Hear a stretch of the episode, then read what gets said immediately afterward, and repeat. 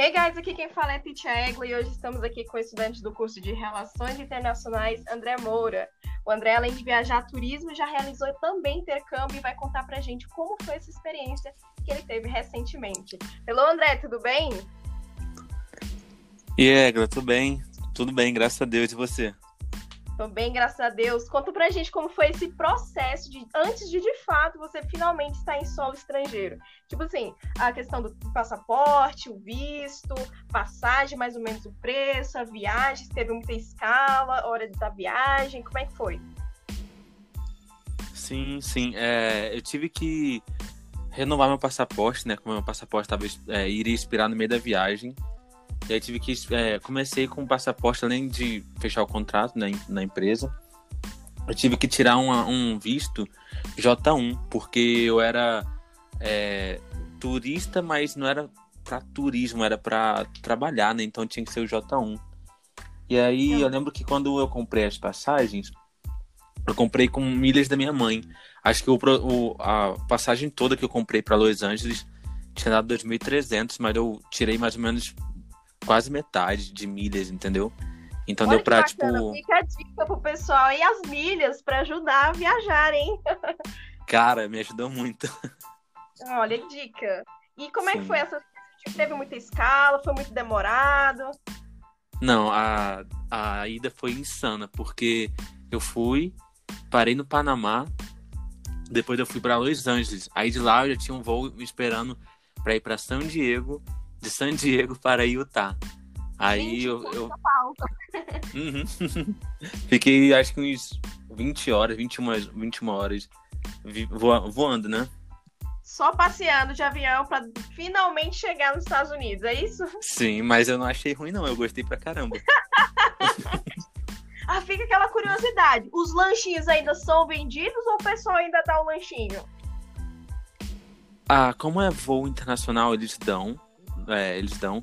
Agora teve um voo, se não me engano, foi de Los Angeles para San Diego, que era uma hora, menos de uma hora de voo, era bem próximo, que uhum. eles estavam vendendo. Aí é a Delta lá, lá dentro dos Estados Unidos, né? Que eu uhum. consegui, eu ganhei um biscoito e ganhei uma água. Isso foi suficiente para para mim. Aguentar, né? Então vamos ao que interessa. Agora me diz, qual estado e cidade que você ficou? Como era o clima lá? Bom, eu fiquei em Utah. É, e aí, só que o estado, né? A cidade que eu fiquei é Park City, só que eu ficava um pouquinho mais afastado do meu trabalho. Era quase em Iber City. E era próximo de outra cidade lá, Jordanelle. E uhum. esse, o trabalho que eu, que eu arrumei era num um esqui, um resort de esqui, né? Uhum. E aí eles me levavam, me buscavam. Então, tipo assim, por mais que fosse mais afastado, eu tinha uma qualidade melhor de, de housing. Então era muito bom. Entendi. Então você falou que é um clima de esqui, provavelmente era muita neve. Como é que era esse clima aí? Era muito, muito frio? Como é que você se adaptou? Passou muito frio ou como é que foi? Rapaz, eu pensei que algum dia de frio aqui no Brasil eu tivesse passado frio. Mas eu entendi que eu nunca tinha passado frio, nunca, nunca. Eu, eu, eu peguei lá nos Estados Unidos trabalhando, porque além de, do frio tem a sensação térmica, que é pior, né? Eu peguei uhum. menos 19 com Uau. uma sensação térmica de menos 24. Meu Esse Deus, dia. For, foram... Eu não, não aguentaria, eu tenho certeza. foram dois dias consecutivos com as mesmas temperaturas, as mesmas sensações. Nos dois dias eu pensei que ia morrer. Eu pensei, cara, se eu não conseguir me mexer, que eu porque eu desci do lift no final do dia pra ir embora. E aí tava ventando muito. Eu não conseguia me mexer. Eu falei, velho, eu vou. Realmente é a hora. Você mencionou aí a questão do Lyft. Pra quem não sabe, o Lyft é tipo o Uber, né? Só que nos Estados Unidos seria outra empresa, certo? Uhum. Nesse, nesse caso, o Lyft seria meio que. Como é que eu posso fazer uma tradução? O elevador, aquele elevadorzinho ah, que. teleférico. Sim, é um teleférico, né? Isso. Nossa, Mas eu, eu usei muito Lyft, é, no caso Uber, porque às vezes ficava mais barato, né? Lá. Então eu, eu, fazia essa mediação entre Uber e Lyft, e mais barato eu ia. E quando, quando é que você fez intercâmbio? Pra gente ter uma noção aí do clima na época do ano. Sim, eu peguei o inverno. Eu comecei é, em dezembro. Eu fui para lá dia 14 de dezembro. E cheguei no Brasil dia 15 de fevereiro por conta da faculdade. Eu trabalhei ah. dois, dois meses lá, né? Mas uhum. eu podia trabalhar até abril. Então, tipo assim, quem, quem tiver estudando em faculdade pública fica melhor ainda, que você consegue fazer um, um tempo maior lá, né? Sim, sim. E qual foi a sua impressão assim que você chegou lá em dezembro? Como é que tava a vibe? É, o clima você falou que tava trincando, né? Menos 24 uhum. só de passar. Misericórdia! Como impressão que você teve assim chegou? Oh, foi engraçado que num dessas escalas, eu, o último voo que foi chegando em. Não, o último não, chegando em Los Angeles, eu dormi, eu tava com muito sono. Eu tava dormindo de boca aberta, assim, fácil. e aí eu fiz, eu fiz uma amizade com uma paraguaia e ela me ajudou lá é, a preencher os negócios da imigração. E a gente Sim. entrou nos Estados Unidos juntos. Tipo, a gente criou uma amizade momentânea ali. A gente entrou uhum. junto. E acabou que eu tive que ir embora logo porque meu voo tava já saindo, né? Quando eu cheguei em Utah, e agora vendo umas fotos agora há pouco, eu vi uma foto que eu tava de blusa, duas blusas, um casaco bem quente aqui no Brasil, cachecol e, e touca. E eu tava morrendo de frio, morrendo de frio mesmo. Tipo, parecia que eu tava de regata, de regata. e aí foi, foi engraçado. Mas foi muito difícil também. Quando. Tanto é que eu peguei um, um lift, o Uber, né, do, de lá, e aí eu conversei com a mulher, a mulher colocou no aquecedor, eu falei, olha, muito obrigado que eu tô quase morrendo aqui. teve a empatia para te ajudar, né? Sim. E a, a, primeira experiência assim forte com a neve que eu tive, eu tinha chegado, a mulher me deixou no hotel, né? A, a Uber lá de lá, né? Aí eu fui no no Walmart.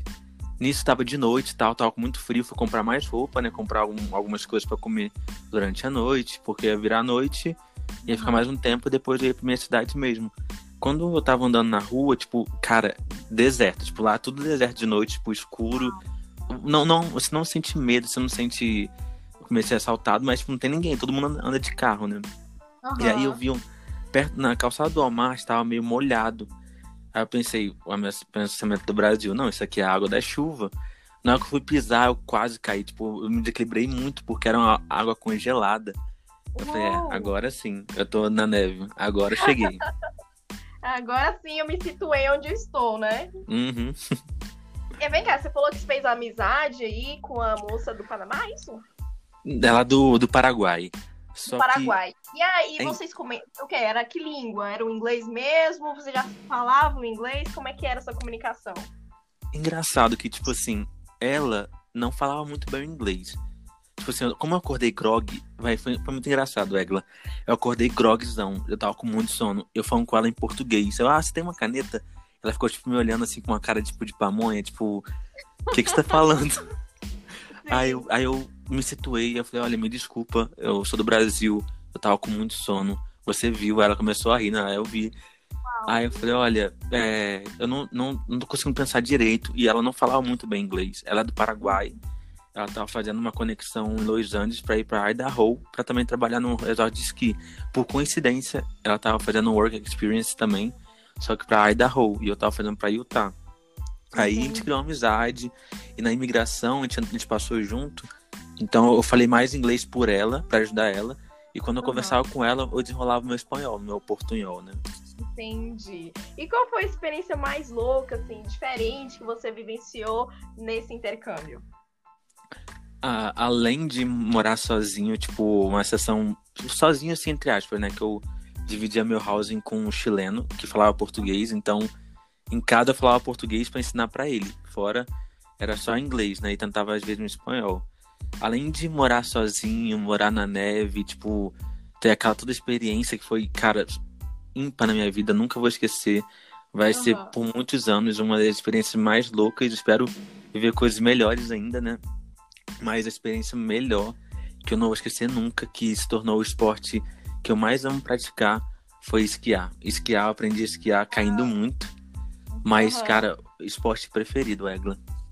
Mas é, é, é, difícil mesmo? Quanto tempo você conseguiu realmente aprender e já estava andando tranquilamente?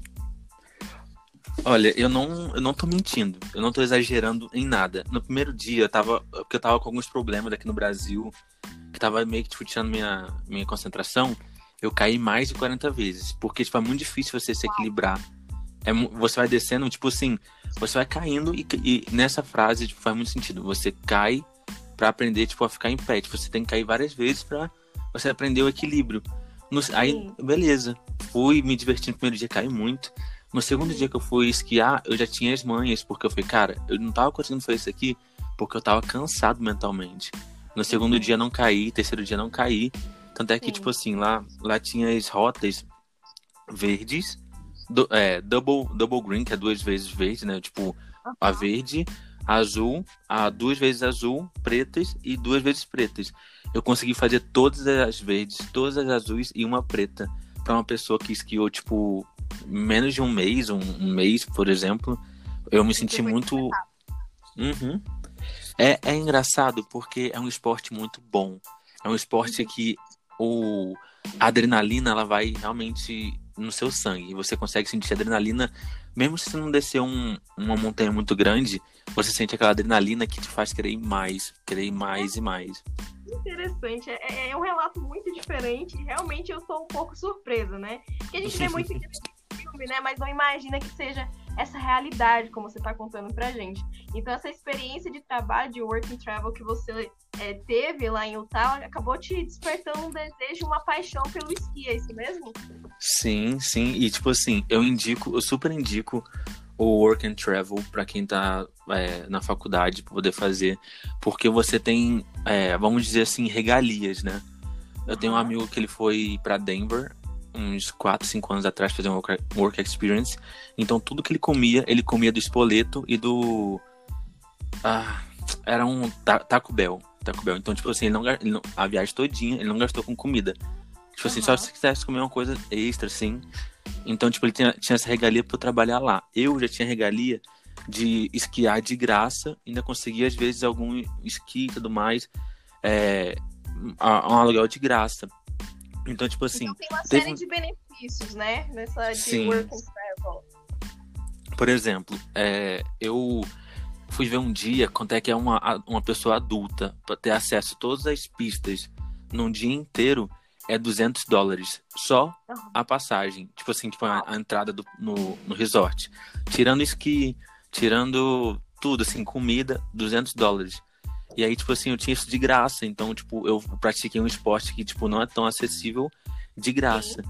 E o melhor de tudo, como você, como você vai para trabalhar, você investir um dinheiro. Por exemplo, acho que é porque eu vacilei, eu fiz um erro nas passagens, tive que recomprar uma, uma dessas passagens, né?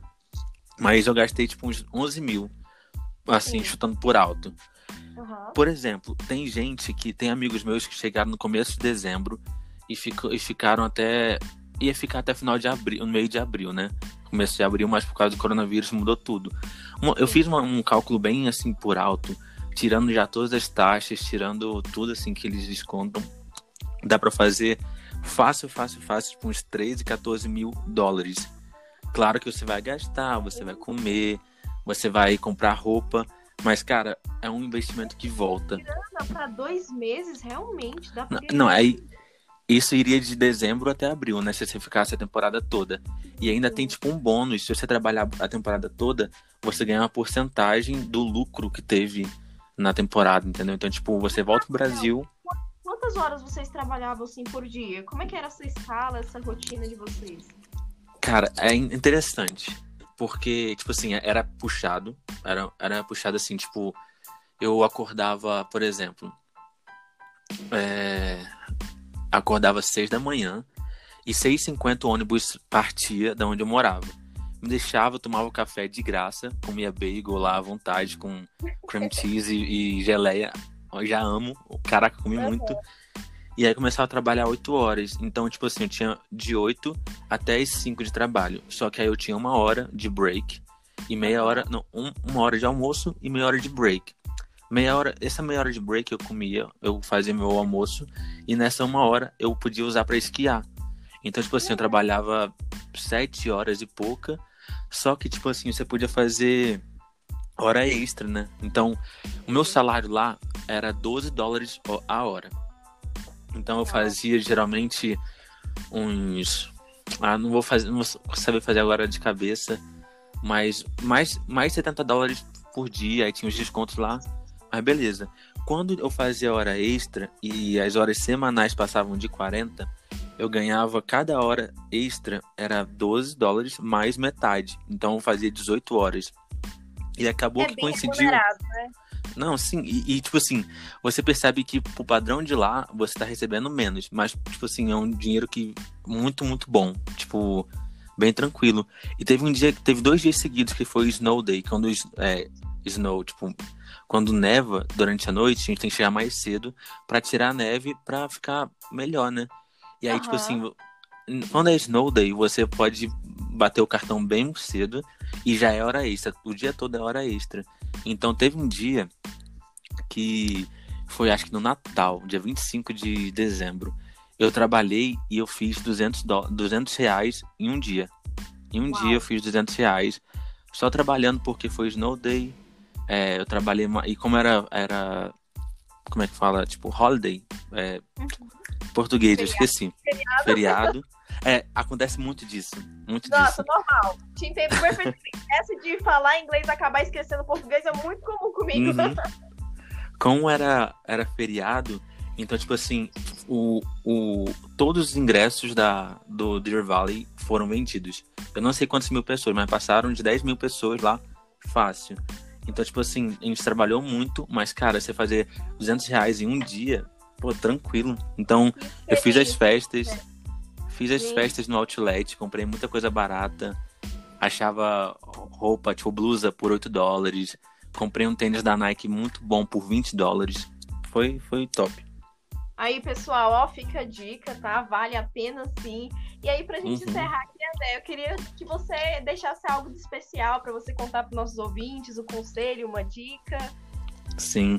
Ah, falando sobre o Work Experience, não é só você ir é, para receber, você vive toda uma experiência. Eu conheci pessoas do mundo inteiro, conheci muitos é, americanos, argentinos, vivi uma experiência única na minha vida. Por mais que eu, fa eu possa ir de novo, foi único.